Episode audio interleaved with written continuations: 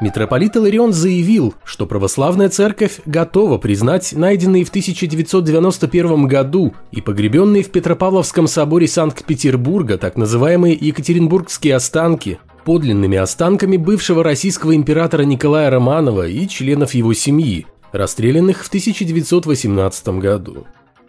Вот только не совсем ясно, как же быть с тем, что все эти годы служители культа устраивали бесконечные крестные ходы к Ганиной яме – месту, которое ошибочно считали местом уничтожения и захоронения тел убитых Романовых. Почему именно там РПЦ построила поминальный храмовый комплекс? И почему найденные еще в начале 20 века на территории Ганиной ямы кости – это не фрагменты будто бы сожженных или растворенных в кислоте большевиками тел Романовых, а кости животных, которых кушали на обед заметавшие следы чекисты – в общем, РПЦ придется преодолеть тонкую грань между генетическим материалом и мощами святых. И, вероятно, объявить войну довольно распространенному в православном сообществе учению о царе-искупителе. Это 344 выпуск атеистического дайджеста. Подкаста о том, что вера – дело личное, а не государственное, а атеизм – норма жизни –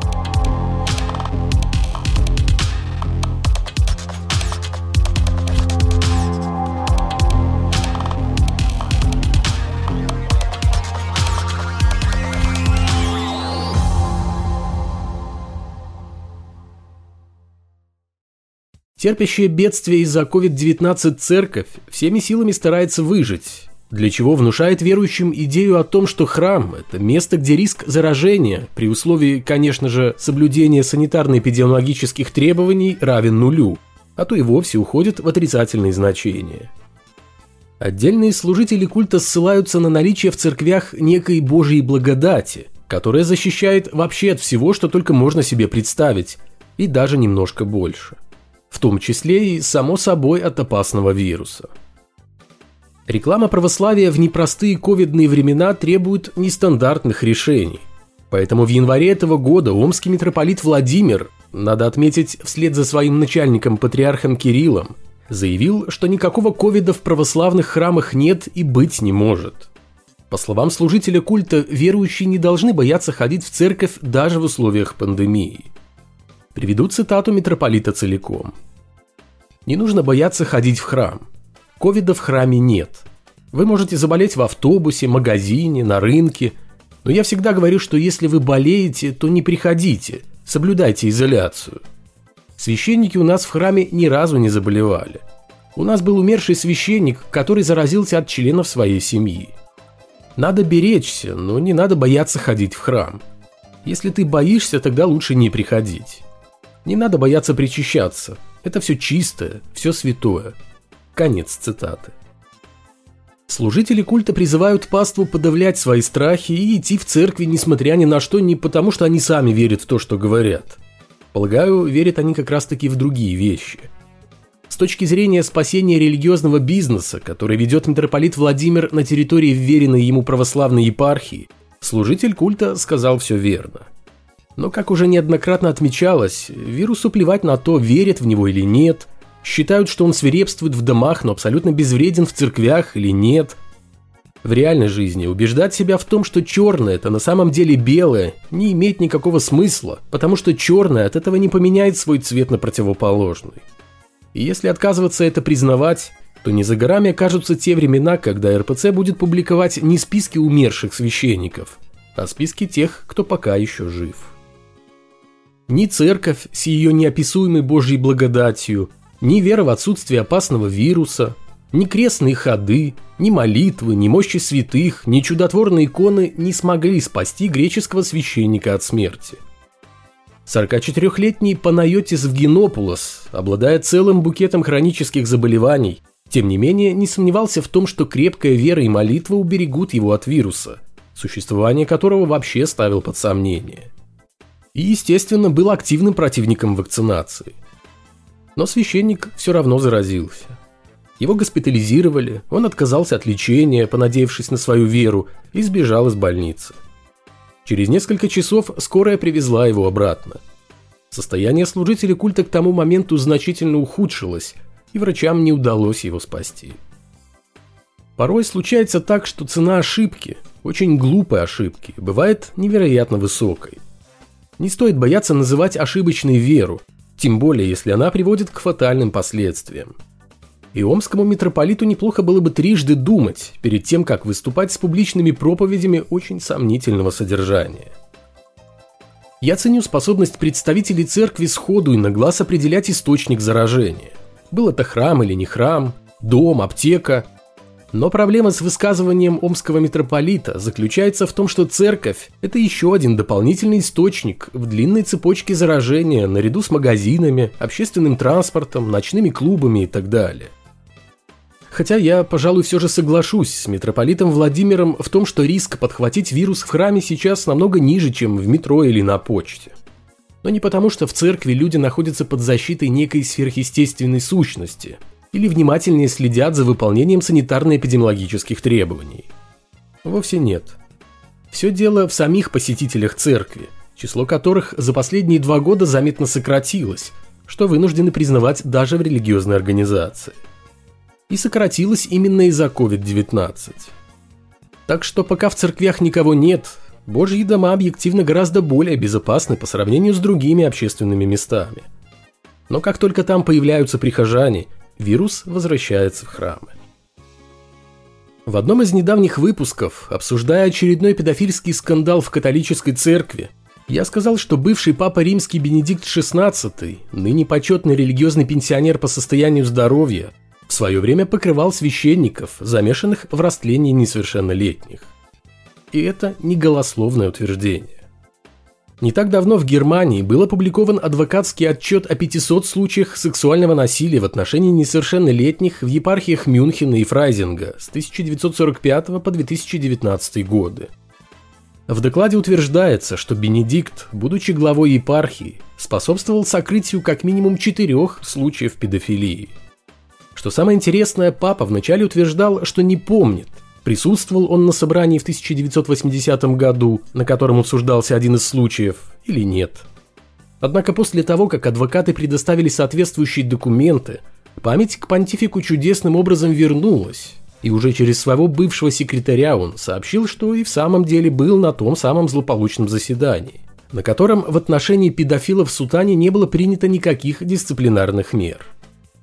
Секретарь объяснил, что папа соврал не специально – Дескать, это ошибка, связанная с редакционной обработкой слов Бенедикта. Полагаю, в силу преклонного возраста и социального статуса 94-летнего Йозефа Ратцингера, бывшему папе едва ли грозит уголовная ответственность. Дедушка старый, ему уже все равно, но важно не это. Ратцингер, замалчивая случаи педофилии, как и многие его коллеги, в свое время делавшие то же самое – защищал не жертв педофилов, а авторитет религиозной организации. Потому что там прекрасно понимают. Каждый случай растления несовершеннолетнего служителем культа в первую очередь негативно сказывается на образе церкви, которую без того одолевает куча проблем. И меньше всего церковь сейчас хочет отбиваться от очередных обвинений в педофилии и выплачивать многомиллионные отступные жертвам совсем не библейской любви служителей культа. Но лицемерие Бенедикта XVI во всей красе проявляется тогда, когда мы вспоминаем его высказывания времен папства. В 2007 году Ратцингер винил во всех бедах этого грешного мира атеистов, чье мировоззрение, уверял он, привело к появлению чудовищных форм жестокости и ужасной несправедливости. А уже к 2020 году Бенедикт додумался до того, что педофилия в рядах священников процветала и процветает благодаря сексуальной революции – а ее распространение связал с отсутствием упоминания Бога в Конституции Германии и в проекте Конституции Евросоюза. Собственно, очень удобно, когда виноваты все вокруг, кроме тебя самого. Да, атеисты – это не люди в ангельских одеждах, как и священники. Но, насколько мне известно, ни один безбожник не покрывал педофилов, защищая честь и достоинство католической церкви. А папа римский Бенедикт, похоже, это делал – о чем спокойно врал, потом признавался в этом, а затем объяснял свое вранье другой ложью.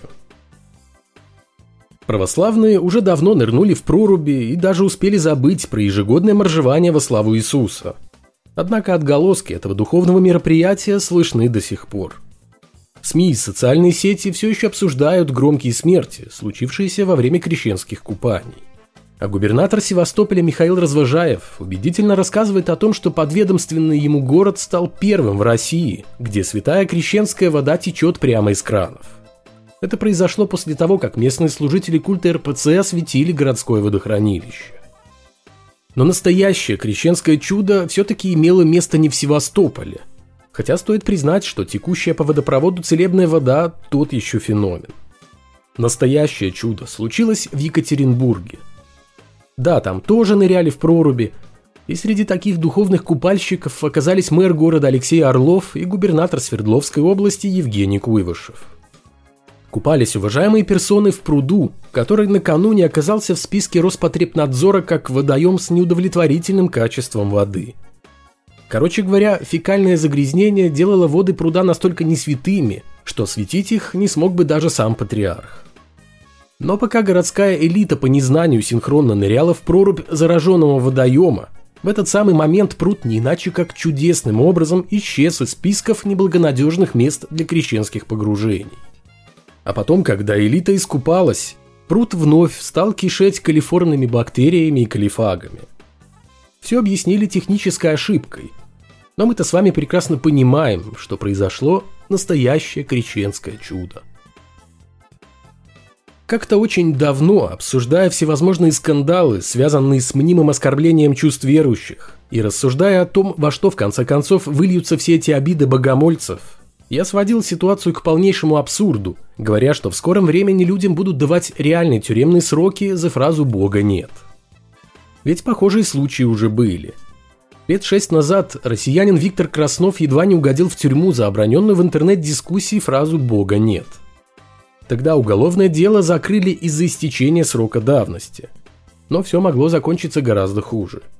Как, например, для двух молодых людей, блогера из Таджикистана и его подруги, которых приговорили к 10 месяцам тюрьмы за публичные действия, выражающие явное неуважение к обществу и совершенные в целях оскорбления религиозных чувств верующих. В 2017 году телеведущий Владимир Познер, находившийся под впечатлением приговора Руслану Соколовскому, которого Екатеринбургский суд признал виновным в оскорблении чувств верующих путем отрицания Бога, попросил президента России Владимира Путина и патриарха Кирилла пояснить, рискуют ли все остальные атеисты попасть под уголовное преследование за свои взгляды. Владимир Владимирович и Владимир Михайлович не сумели выкроить время в своем плотном рабочем графике для того, чтобы на пальцах объяснить Познеру принципы современной духовности. За главой РПЦ пришлось отдуваться заместителю председателя синодального отдела Московского патриархата Вахтангу Кипшидзе – который авторитетно заверил, что в церкви уважают позицию атеистов. А приговоры, подобные приговору в отношении Соколовского, выносятся не по причине того, что он придерживается атеистических убеждений, а потому что его высказывания в отношении верующих людей унижают их достоинство. В общем, так и осталось неясным, можно ли высказывать свое безбожное мнение относительно существования Бога, вернее, его отсутствия, или нет. Но время расставило все по местам. В 2022 году стали известны подробности истории, которая, возможно, станет точкой отсчета в деле отправки атеизма в глубокое подполье. Во всяком случае, в России. Из-за абсолютно безобидной фразы «Бога нет» пострадала учительница биологии из Кургана. На уроке она рассказывала детям о происхождении человека с точки зрения науки и, отвечая на вопрос учеников о том, какой позиции придерживается сама, заявила, что считает, что Бога не существует. После этого начался сущий ад, вылившийся в травлю преподавателя. Женщину заставили извиняться, а с другими учителями провели разъяснительную беседу о недопустимости оскорбления чувств верующих. Комментируя произошедшее, пресс-секретарь Курганской епархии РПЦ Михаил Насонов заявил, что учителя в российских школах не имеют права вести какую-либо пропаганду, в том числе модных атеистических взглядов. О том, что учительница будто бы проповедовала среди учеников идею об отсутствии Бога, рассказывалось в уже удаленном посте в социальной сети, написанном то ли кем-то из детей, то ли родителями. Скорее всего, именно последними. Процитирую сей опус. Начала урок с того, что Бога нет, мы в него зря верим. Молитвы – это ерунда. Было крайне неприятно, на душе непонятное тягостное чувство – Все вежливо молчали. Кто-то опустил голову. Даже мы, ученики, не говорим между собой на тему религии и исповедания, и уж тем более не навязываем свою точку зрения. Хотя я точно знаю, что в нашем классе есть и православные, и мусульмане, и атеисты. Конец цитаты. Ну, представьте такую картину. Звенит звонок, дети рассаживаются по своим местам. В класс решительно врывается учитель биологии и прямо с порога, не успев закрыть дверь, заявляет. «Ребята, Бога нет, молитвы не работают, а теперь поговорим о теориях происхождения человека». Странно, что в этом рассказе учительница не потребовала от детей показать кукиш в сторону неба или разломать пару православных икон. Что-то как-то не очень реально, не так ли? А все потому, что присутствовавшие на том самом злополучном уроке ученики рассказывают совсем иную версию событий. И даже заступаются за учительницу, которая, по их словам, не говорила ничего крамольного. Просто рассказывала исключительно в рамках темы занятий о том, что существуют различные гипотезы и теории, объясняющие происхождение человека. И рассказала, почему придерживается одной из них – то есть педагога элементарно оболгали те, для кого ложь является очень большим грехом. Но если допустить, что все было именно так, как преподносят оскорбившиеся ученики и их родители, то учительница, конечно же, могла бы и уйти от вопроса про свою веру. Хотя допускаю, что кто-то из учеников задал его вполне искренне, так как ему просто было интересно мнение преподавателя. Но при этом я совершенно не уверен насчет моды на атеизм. Тут, на мой взгляд, служитель культа из Курганской епархии очень сильно грешит перед своим выдуманным и оттого беспомощным богом. Когда в детские сады, школы или вузы являются священники, никто, к сожалению, не напоминает пресс-секретарю Курганской епархии о том, что божьи люди, пришедшие вести откровенную, и тут уже нет никаких сомнений, модную пропаганду в стенах светского учреждения – должны отправиться со своим мнением на церковную кафедру или на худой конец в воскресную школу. Даже представить не могу, какой благочестивый вой поднялся бы в этом случае. Но господин Насонов позволяет себе учить кого-то жизни, рассуждать о том, что учителя не должны иметь ни возможности высказывать свою аргументированную точку зрения, ни этой самой точки зрения. Учителя, которые вообще-то работают в этой школе – в отличие от отъевшихся на духовности продавцов надежды, мнение которых должно волновать лишь определенную категорию граждан, и то исключительно в пределах церковной ограды. Отсутствие Бога оскорбляет верующих. А его наличие, вернее, голословное утверждение о его существовании, в свою очередь оскорбляет атеистов. Так может, пришло время перестать мериться уровнем и степенью оскорбленности и принять, что это сугубо философский вопрос – который в силу своей принципиальной нерешаемости из-за недосягаемости этого самого бога имеет две противоположные точки зрения. Но если людей, оторванных от реальности из-за своей веры, все-таки оскорбляет отсутствие их всемогущего Создателя, то, может быть, им стоит заняться его поисками, а не портить жизнь тем, кто прекрасно обходится без иллюзий.